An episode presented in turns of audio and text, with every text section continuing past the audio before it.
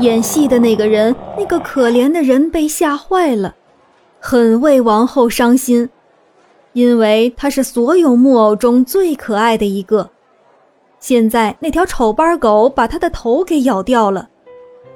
不过等大家散去之后，那位旅伴说他完全可以把它修好。于是他便拿出瓶子，把他给那位老妇人敷的那种药膏敷在了木偶头上。木偶一敷，立刻就好了，还可以自己转动胳膊和大腿，根本用不着人再牵动绳子。木偶像一个活人一样，只是不会说话。演木偶戏的那人高兴极了，他现在根本用不着再牵着那个木偶了，他可以自己跳舞了。其他的木偶都做不到这点。夜幕降临了。旅店里的人都睡下了，有一个人在那里深深的、长时间的叹息。于是大伙儿全都起来了，要看看到底是谁。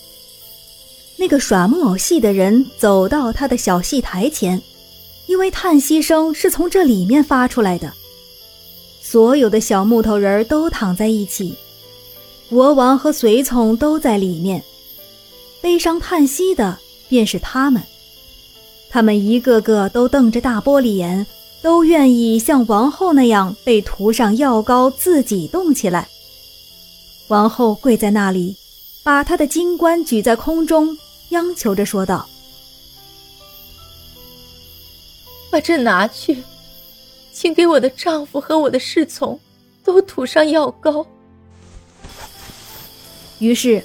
那个耍木偶戏的可怜人和所有的木偶都忍不住哭了起来。他向那位旅伴表示，如果给他最漂亮的四个或者五个木偶涂上药膏，他就把第二天演木偶戏的收入全部给他。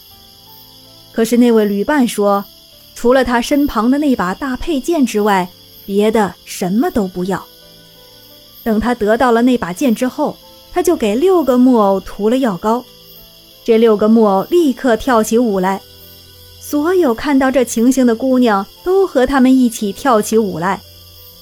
马车夫和厨房的姑娘在跳，堂倌和打扫房子的姑娘在跳，所有客人、火铲和火钳也都在跳。不过，火铲和火钳才迈一步就摔倒了。是啊，真是一个快乐的夜晚。第二天。约翰内斯和他的旅伴离开大家，开始爬高山，穿越大松树林。他们爬得很高很高，脚下教堂的钟楼成了万绿丛中的一个小红浆果。他们看到了极远极远的地方，万里之外从未到过的地方。约翰内斯从来没有看到过如此美景。太阳温暖地照着清新湛蓝的天空，猎人在丛山中吹着号角，一切是这样美好和令人陶醉。他流出了快乐的眼泪，情不自禁地说道：“仁慈的上帝啊，让我吻你！你对我们所有人都这么好，把世界上的好东西全都给了我们。”在暖和的阳光下。那位旅伴交叉着手站在那里，朝树林和城镇望去。